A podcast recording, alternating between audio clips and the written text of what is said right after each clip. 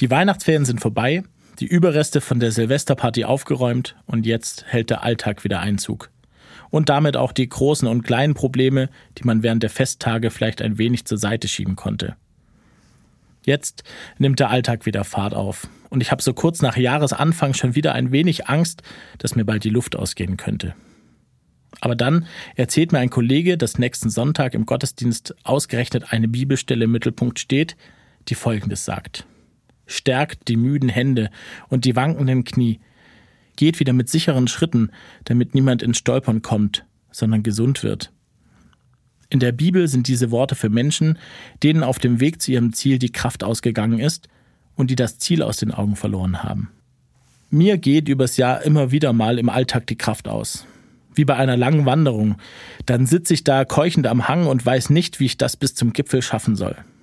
Mir hilft es dann, wenn ich den Gipfel sehe und weiß, wofür ich die Mühen auf mich nehme. Und wenn ich nicht alleine unterwegs bin, sondern man sich gegenseitig motivieren kann. Allein wanken meine Knie viel schneller auf dem Weg nach oben auf den Berg oder durch die Höhen und Tiefen eines Jahres. Ich bin froh, dass ich da nicht allein unterwegs bin, sondern Freunde und Familie habe und mein Ziel nicht aus den Augen verliere.